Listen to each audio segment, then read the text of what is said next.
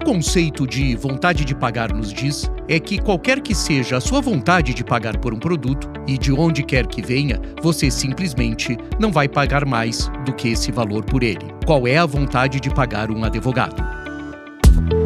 Gesto de gestão.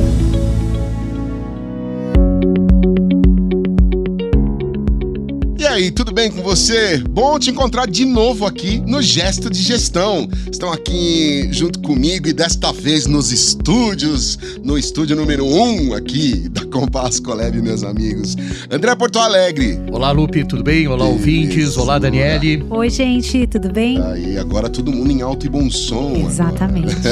Ô, André, quer dizer que você vai viajar, né? Tem informações, como diria, fidedignas, que você está embarcando para os Estados Unidos da América America. Isso, é isso mesmo, né? Estou indo no próximo sábado para uma semana de trabalho no que é conhecido como a Semana do Brasil em, em Nova York. E olha que não é show da Ivete Sangalo, não que eu não gostasse. é. No último nós falamos do Roberto Carlos, né? Agora é. nesse nós estamos falando é. já da Ivete Sangalo. Mas há alguns anos essa semana é a que caracteriza o jantar de gala do Brazilian American Chambers of Commerce do Person of the Year é a entrega desse prêmio Person of the Year. E nessa semana há uma agenda bastante intensa, Lupe e Daniele, com a participação dos principais escritórios ou de muitos escritórios de advocacia do Brasil. É uma semana com diversas reuniões. Foi uma, uma questão um pouco instituída nos Estados Unidos que a semana da entrega do prêmio, ela é uma semana de reuniões quase que bilaterais. Então você tem encontros, o Financial Times faz um summit sobre o Brasil, o BTG faz um encontro sobre o Brasil, o Banco Safra faz um encontro sobre o Brasil, Fundação Getúlio Vargas e assim sucessivamente. Os escritórios, muito tradicionalmente, frequentam esse momento, frequentavam originalmente por causa do Person of the Year, que é um jantar de gala, então eu vou mandar fotos, tá, Lupe? Daniele deu de black tie. É o mínimo que a gente espera. Ele Gel no cabelo e black tie. então eu vou estar tá acompanhando alguns escritórios e depois eu me comprometo com vocês que trago todas as informações sobre essa semana. Mas realmente estarei em Nova York nos próximos dias. É um episódio voyage. de gala, né? Será um episódio de episódio gala. De gala. Um bom voyage para você. Muito obrigado. E, e hoje, hein? O que, que a gente fala hoje? Bom, hoje nós vamos falar sobre willingness. Willingness to pay, ou simplesmente WTP que é a disposição para pagar e significa o preço máximo que um cliente está disposto a pagar por um produto ou serviço. E segundo Patrick Johansen, esse é um outro Patrick, viu? Não é o nosso pois é, Patrick. É, é um é concorrente. Mudei de Patrick, isso, né? que é um profissional que ajuda os líderes de escritórios de advocacia a entender o papel que as estratégias de precificação desempenham no aumento da receita e na melhoria da lucratividade esse conceito do willingness to pay pode ser aplicado na advocacia. Johansen afirma que ser o único profissional do setor jurídico certificado em pricing, é interessante isso, e legal management, e nomeado Fellow no College of Law Practice. Então ele é uma figura management, né? Desculpa, faltou o management aqui.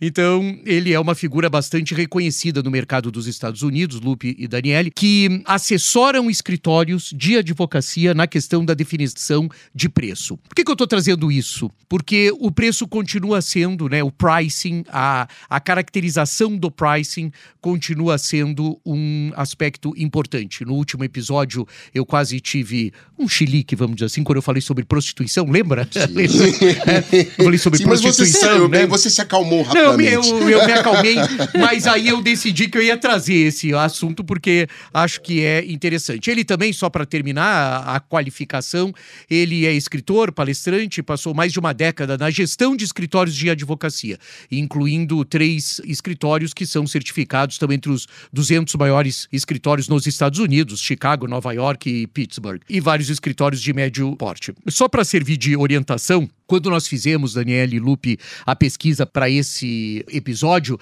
nós identificamos diversos sites e diversas consultorias de pricing especificamente voltado para escritórios de advocacia. Que interessante. Interessantíssimo. Muito. Eu sabia que a Daniela ia gostar desse, Nossa, desse tema. É tão interessante que eu até resolvi, Dani, trazer qual é, porque tem um que chama-se lawfirmpricing.com. Podemos deixar na descrição pode, aqui do, Pode, do, pode, do... pode. Lawfirm pricing.com é uma consultoria especializada. O que demonstra, de uma certa maneira, que o problema não é só nosso, né? Quer dizer, nós temos dificuldade de avaliar o preço. Acho que os serviços profissionais, né, Daniela, tem É muita dificuldade de Exatamente. definir eh, precificação, mas essa não é uma dor nossa. Quer dizer, um mercado do tamanho dos Estados Unidos também tem essa preocupação. E não deixa de ser curioso observar um assunto tratado de forma tão, vamos dizer assim, tinha uma palavra aqui no nosso roteiro, medíocre, né? Acho que fica forte. Eu tô sendo muito cuidadoso hoje, vocês estão, Imagina. vocês estão, pra- Você tá vocês estão percebendo, né? Que eu vou calma. Viajar e É, etc. tal, é o é efeito- um outro momento na Ô, vida. André, mas eu Mas- espero que é. esse monte de consultoria que faz pricing, que eles consigam achar uma solução para grande dor jurídica, né? Que é cobrar por hora. Né? Mas eu acho que é uma questão, quer dizer, é essa objetividade. Eu acho, Daniela, e venho defendendo isso há algum tempo, inclusive já aqui no gesto de gestão, que o que nós temos para vender são as horas. Né? Eu continuo achando que serviços profissionais devem ser comercializados por horas. E o, o que eu faço sempre é uma analogia com a Ambev, né? Que me permitam aqui, Ambev, citá-la, né? Ela vende hectolitros. E toda vez que eu, você, o Lupe vamos comprar cerveja, ou o Vitor, que está na nossa mesa de som, né, gentilmente nos assessorando Ele tá no aqui. refri, ele, tá, na soda Antártica, É, é, tá é, no... Sem cerveja, sem né? cerveja, É, é. Bom, pelo menos que a gente Alguém tenha tem percebido. que se controlar aqui. Mas que toda vez que a gente vai comprar cerveja, o que a Ambev está nos vendendo é hectolitro. Ela está nos vendendo hectolitro. Eu estou comprando a long neck, os 600 mililitros, os 350, os 200. Eu, eu tô comprando o bujãozinho lá, Lá né, de- do lá do chopp, etc. Tal. Eu estou comprando um formato, que é o formato, eu não compro hectolitro, eu não chego numa padaria em São Paulo ou em qualquer lugar do Brasil e peço um hectolitro. Mas ela continua me vendendo o hectolitro. Eu acho que esse entendimento, desculpa me exceder com Não, isso, mas não, acho que é- esse é legal deixar isso claro, André. é, ele é importante. Escritórios de advocacia, Daniele, vendem ou comercializam o produto que está a ser comercializado, o que vai ser comercializado, o estoque que nós temos é de horas. É de horas do talento da Daniele Serafino, por exemplo. Esse é o estoque que eu tenho. Agora, a forma de apresentação desse talento pode ser completamente diferente. É o caso do hectolitro e das horas para escritórios de advocacia. É claro que isso hoje cada vez mais. Antigamente nós tínhamos, alguns anos atrás, a advocacia continuava trabalhando com a figura da precificação por hora, mas hoje é um elemento de gestão. E é isso que eu quero reforçar aqui. A hora é um elemento de gestão de escritórios de advocacia. Nós temos que transformar a receita no estoque de horas disponíveis pelo número de advogados, até para a gente se dar conta se nós estamos sendo produtivos ou não. Ô, Dani, quando eu- aquelas visitas que né, principalmente eu faço aos- ao, médico e ele pergunta quanto você tem ingerido de álcool, né, por mês, eu vou começar a responder em como é que Hectolitros. é? Hectolitros. Pronto, aí evita qualquer bronca. Se ele não vai conseguir traduzir, Vocês- né, Lu? Ainda bem que os meus, que os nossos ouvintes me levam a sério, né? Porque vocês definitivamente não. né? Essa é a imagina, verdade, é verdade. Agora, André, faz tempo que eu não te pergunto. Faz tempo, você há de concordar comigo. E esses assuntos eu fico aqui, me segura o barulhinho da, da mão aqui, segurando a mesa para perguntar. E o Brasil? No Brasil, Lupe, a precificação de serviços advocatícios é um assunto debilitado, que flerta com conceitos primários, o que torna os conselhos do Patrick Johansen um bálsamo, mesmo que cause um certo estranhamento. Como, por exemplo, o teste da cerveja, que foi exatamente esse que nós, que nós apresentamos aqui, em que a conclusão é que os lucros aumentam, quer dizer, é, é um outro exemplo de cerveja, mas exatamente ligado a esse cenário, em que a conclusão é que os, lu- os lucros aumentam quando há três opções de valores de serviços no mesmo escritório, com alterações das características de atendimento, pelo perfil do trabalho, que pode ser premium, standard ou de escala. Isso é um teste que tem que o Patrick Johansen faz, que depois, por isso é que eu até tomei o cuidado de falar sobre law firm pricing, para que as pessoas vejam. Ele tem um, um teste que ele coloca três preços de cerveja e ele consegue demonstrar que quando você tem essa variedade de preços, a tendência do consumidor, olha que coisa curiosa, é aumentar a disposição de quanto ele quer pagar. E de uma certa maneira, Daniele, os escritórios de advocacia nos Estados Unidos já adotam isso, porque eles não têm uma questão, eles não falam. A gente tem uma ideia aqui, e a Daniele vai vivenciar isso, Lupe, perfeitamente. Assim, eu posso ter um serviço com preço diferente, isso não significa que vai ser um mau serviço. E os escritórios têm uma ideia, porque eles caracterizam pelo advogado que está fazendo. E o que o mercado americano caracteriza é pelo tipo de serviço que vai ser feito. O serviço pode ser premium e vai exigir um preço maior. O serviço pode ser standard e vai exigir um preço mais baixo do que o premium. E o serviço pode ser de escala, de massa, de volume e vai exigir um preço mais baixo que o standard e que o premium. Mas isso não significa que o serviço é ruim.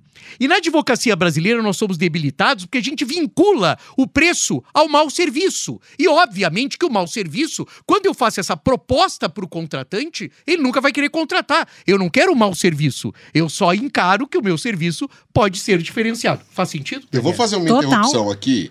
É, é, a Dani vai me ajudar, você também, André. Não tá, não, eu, eu vou aqui literalmente meter-me nesta. Agora, é, você falando, a gente está falando do ponto de vista da percepção do escritório de advocacia.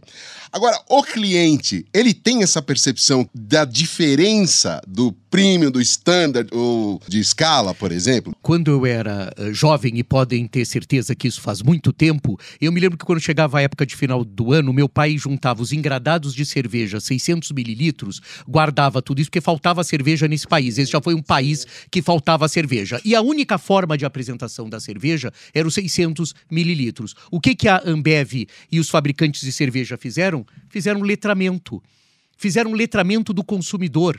Consumidor tem que sofrer letramento, uma palavra que a Daniele gosta, gosta muito. E ele vai ter que ter letramento em tudo, em inovação, né, em tecnologia e inclusive nos formatos. A gente tem que contar para o cliente o que, que nós estamos comercializando. O seu trabalho pode ser feito a um custo mais baixo porque ele tem uma recorrência, um volume de incidência que permite que eu já saiba o que, que eu tenho que fazer para resolver o seu problema. Ele continua sendo o seu problema e eu continuo tratando com a maior seriedade do mundo. Essa é uma maneira, é um letramento. Ou seu problema tem um grau de complexidade que realmente eu não vou conseguir fazer por esse valor. Eu vou ter que fazer por outro. Mas por quê? Porque eu vou chamar a Daniele Serafino, que é uma das maiores especialistas em eh, tecnologia, inovação, legal design, etc e tal, do mundo da advocacia, para te atender. Vai ter questões que a Daniele vai entrar, vai ter questões que ela não vai entrar. E assim sucessivamente. A advocacia tem que abrir mão dessa dificuldade de fazer o letramento e se vitimizar, que era um pouco o que eu falava no último programa.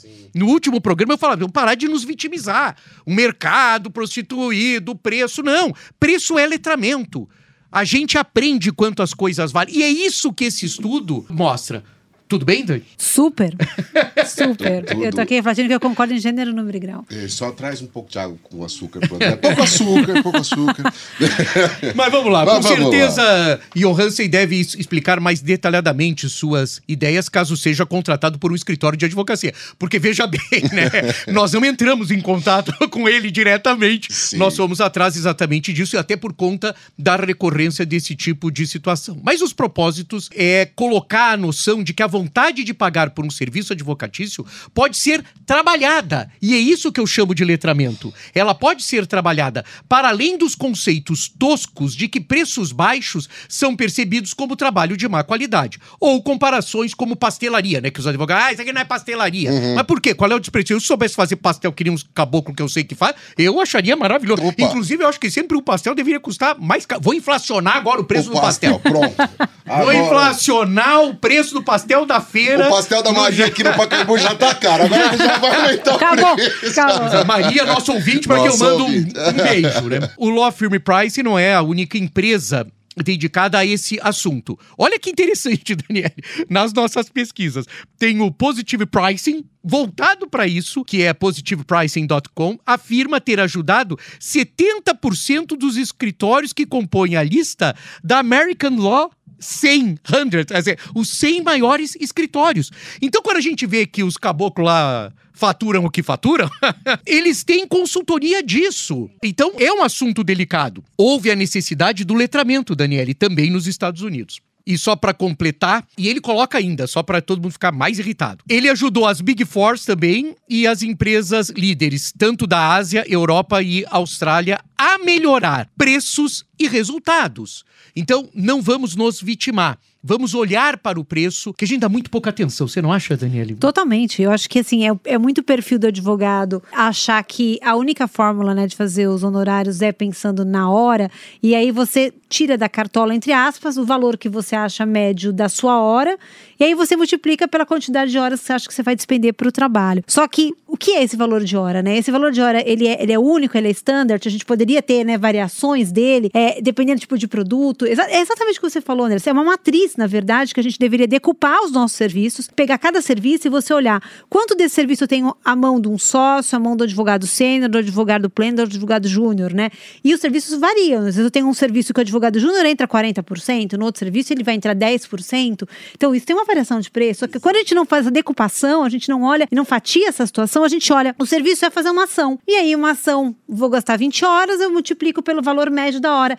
Mas quanta de informação eu tenho embaixo disso para chegar nesse valor? É exatamente isso. E essa composição, então, sob o ponto de vista da gestão, a hora continua sendo relevante. Sobre o ponto de vista do contratante, a hora passa a ser um elemento, um, um elemento da composição, mas ele não tem a relevância que ele tem para a gestão. Por isso a necessidade de ser trabalhado da forma que você Muito colocou. bom. Tá, a ideia é essa. Mas em cima do que a Dani acabou de dizer, do que você, André, vem dizendo também, é uma forma quase que universal de entender e praticar a precificação dos serviços advocatícios, não é isso? Falei Sim. advocatícios. Você falou muito bem, Ah. são advocatícios mesmo, com um acento Com no acento, tícios, né, tícios. por favor.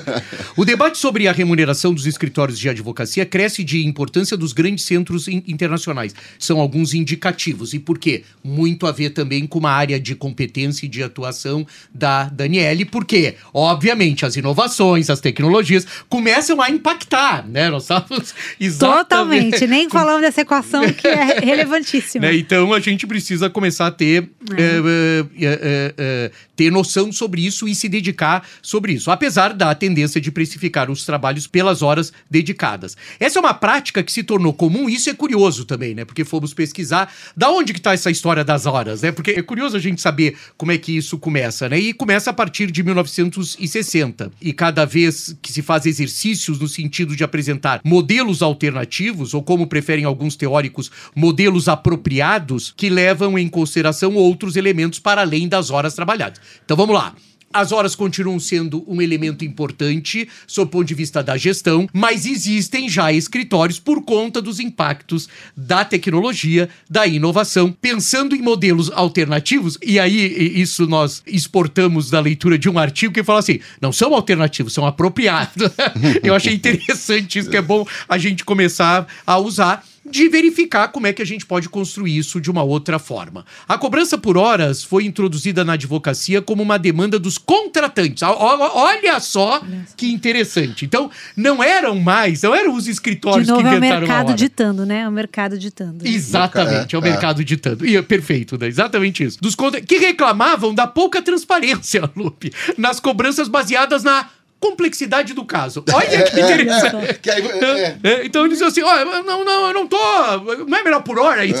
Não é melhor fazer por hora esse negócio assim? E na previsão de tempo, que na advocacia existe então um elemento complexidade e um elemento tempo para a solução desse problema. Essa mesma transparência, isso é que a gente já está vendo aqui nesse programa, é evocada agora para sugerir uma mudança de comportamento Exatamente. na cobrança do É isso que eu serviço. tava pensando aqui quando você eu não sabia dessa história, É. desse histórico. É, o que E indica. agora o mercado de novo vem falando, já não Vem. queremos mais isso. Já não quer mais isso. E a gente vai ter que, de uma certa maneira, se render a isso também. Não tem problema absolutamente nenhum. Tem uma pessoa chamado Benjamin W. Heinemann Jr. E o curioso é que eu preciso dizer, esse Júnior dele vem depois de uma vírgula. O nome dele tem uma vírgula e depois Júnior. Nossa. É, é, é. Eu achei que o Benjamin tá ótimo. É, Adorei o Benjamin. de Benjamin. Queria fazer essa ressalva aqui para todos O os nossos Benjamin. Júnior, é. pronto. Não, não, não, Benjamin, vírgula. Júnior. É. Tem que ter a vírgula. Foi o principal executivo jurídico da GE por 20 anos, então ele é um advogado.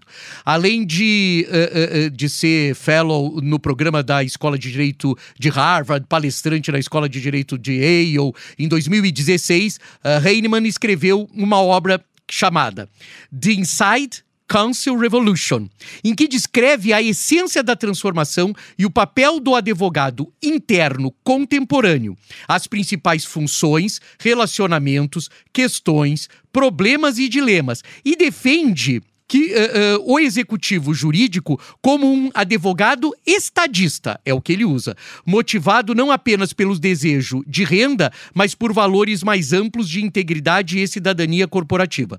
Por que, que eu estou trazendo ele? Porque ele fala sobre esse papel do mercado regulando exatamente o valor dos serviços dos serviços profissionais da, da advocacia. Ele se coloca, porque geralmente a gente. E aqui vem uma outra questão que podemos até abordar, Lupe, a questão da eventual juniorização dos executivos jurídicos, que é uma questão que sempre também vitimiza os advogados que ficam, ah, é que o executivo jurídico é um júnior. Na minha época não era assim. Eu sempre falo que na época. O passado deve ser maravilhoso. Todo mundo fala na minha época. Né? É, o passado deve ser lindo. E não é isso, não. O que, que ele coloca? Ele tem uma ideia interessante sobre precificação dos serviços de escritórios de advocacia externos, dividindo esse relacionamento em fases. Então ele diz que tem uma fase que é a, a, terceira, na realidade, que ele chama de provedores preferenciais, que é quando as preferências por escritórios de advocacias importantes e advogados específicos se tornam explícitas. Os maiores volumes e os trabalhos mais interessantes continuam a fluir para esses fornecedores tradicionais. E parece que os relacionamentos e um bom histórico continuam superando preços.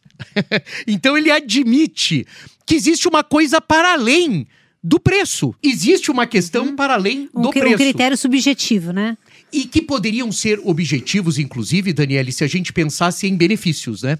Quer dizer, há escritórios que oferecem efetivamente determinados benefícios. Ele chama esses dos escritórios preferenciais. Mas o interessante, Lupe, é que ele foi o executivo jurídico. Então ele era um contratante, pressionado pela empresa por por preço, mas admitindo que havia escritórios onde ele tinha uma preferência, eram os fornecedores preferenciais. Nessa fase, os departamentos jurídicos não possuem ferramentas analíticas ou falham em utilizá-las em todo o seu potencial, finaliza o Heinemann. Olha, é um assunto. Esse, esse assunto de precificação, isso aqui vai.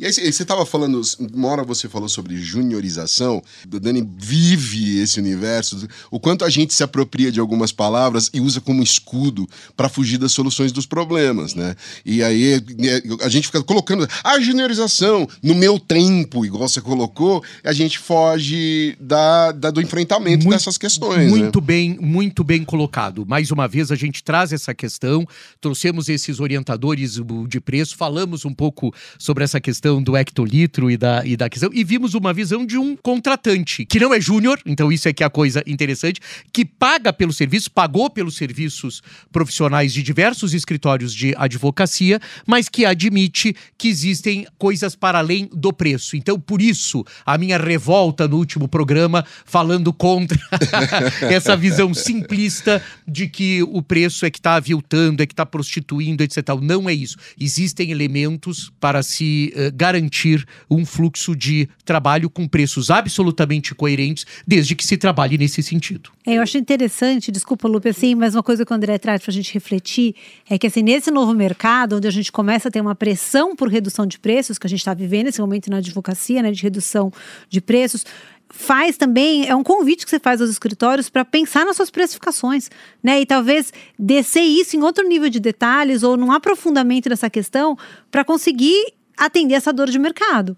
Porque se a gente não tiver uma variedade de preço, uma variedade de produtos e, e, né, e um racional por trás da precificação, a gente não vai vender nosso produto. E é o enfrentamento, né, Daniele, que, que o Lupe coloca. Falou. Exatamente. Exatamente. É esse enfrentamento. Há determinada situação, que é muito bom, né? Agora, a gente adora enfrentar as coisas que são fáceis. Uhum, né? é. Temos um problema de comunicação, o marketing do escritório está sempre assim, Aí né? Você que joga é a parte mais fácil, pronto, né? né? Agora começa a vir uma encrenca de recursos humanos. Pronto, já é uma crise. Ai, minha nossa senhora, como é que faz? Aí, aí, vem uma encrenca de precificação. Ai, meu Deus do céu. Mas é, é que você fala, né, que as mudanças são por descontinuidade, ou seja, essa pressão por preço Exatamente. vai levar as pessoas a refletirem sobre precificação. Então, e atual, não levar, exatamente, mudanças atual. em escritórios de advocacia são respostas a descontinuidades. E aqui, quem sabe, a gente esteja tratando de uma específica descontinuidade, que é o enfrentamento, é, quer dizer, a descontinuidade sobre que você, né, Daniele, você já colocou isso inclusive num gesto de inovação que virou um mercado que é vendedor de ideias e não comprador de ideias, né? Quer dizer, os clientes hoje, eles apresentam as condições que eles querem. Que eles querem. Então a gente vai ter que ter artifícios e a gente entende se os escritórios de advocacia vão ter que ter artifícios para superar dentro dessa lógica que o Heinemann coloca, né, que existem os fornecedores preferenciais, como é que eu me torno preferencial?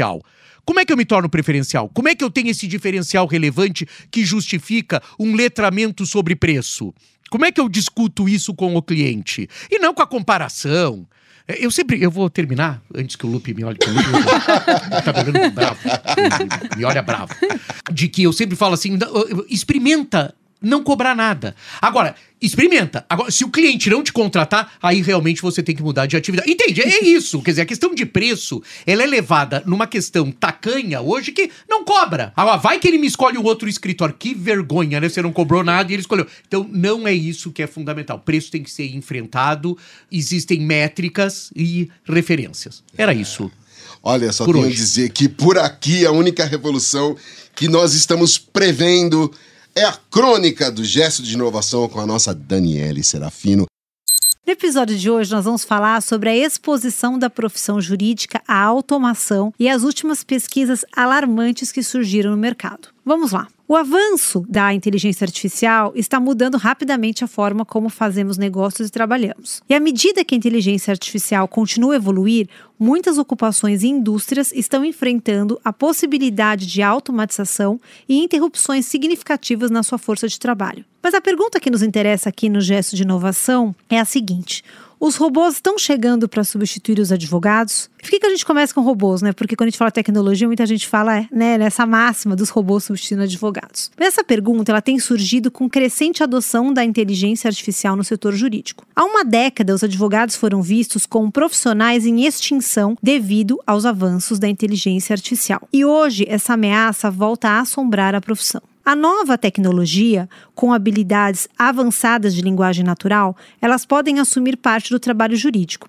Isso já é um fato. Embora tenham suas falhas iniciais, elas têm o potencial de realizar tarefas que são o pão com manteiga dos advogados. Analisar palavras, gerar texto, analisar documentos, essas são atividades básicas da atividade de um advogado. As pesquisas alarmantes surgiram nesses últimos meses. Pesquisadores da Universidade de Princeton, da Pensilvânia e de Nova York concluíram que o setor mais exposto à nova inteligência artificial generativa é o setor jurídico. Economistas do Goldman Sachs, em outra pesquisa, estimaram que 44% do trabalho jurídico poderia ser automatizado. Apenas o trabalho de apoio administrativo ficou com 46% e foi o maior que o mercado jurídico. Ou seja, segundo esses estudos, o direito é a profissão com maior exposição para a automatização de tarefas por inteligência artificial ou a segunda maior exposição. A metodologia dessas pesquisas avalia até que ponto as ocupações e as indústrias estão expostas aos avanços da modelagem da linguagem de inteligência artificial. Com base nas estimativas dessa metodologia, o estudo também revela que um quarto das tarefas de trabalhos atuais nos Estados Unidos poderiam ser automatizadas. E embora a adoção desse tipo de inteligência artificial nos escritórios seja ainda um processo lento e tarefa por tarefa, ele está chegando e os advogados vão precisar se adaptar. A nova tecnologia servirá como auxiliar, talvez não como substituta inicialmente, mas ela vai forçar todos na profissão, de paralegais a sócios, a subir na escala de habilidades para ficar à frente da tecnologia. O trabalho humano será cada vez mais focado em estratégia jurídica e na construção de relacionamentos com os clientes. A profissão jurídica já é identificada como um alvo maduro para automação há mais de uma década. Num interessante artigo do New York Times da semana passada, isso ficou cada vez mais claro. Mas vale lembrar um pouquinho esse histórico do New York Times observando a profissão jurídica.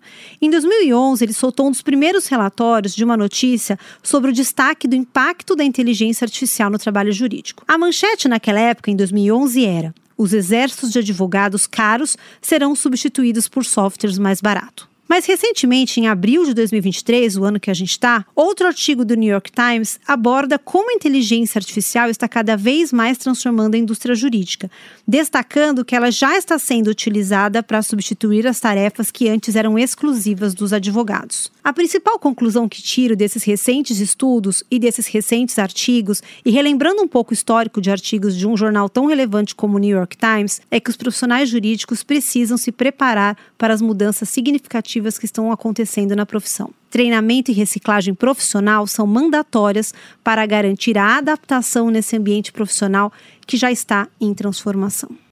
Pois é, mais uma aula com a Sora. É. Sora Daniele Serafino. Eu tinha achado que ela, ela, passou um programa só sem falar nesses benditos robôs. Voltaram os robôs. Voltou. Isso, Atenção, repara, audiência. As pesquisas não me deixam, não, André. Mas, ó, Atenção, repara, audiência. Que repara que é na véspera de uma viagem sua. É, pois eu é. Eu não quero...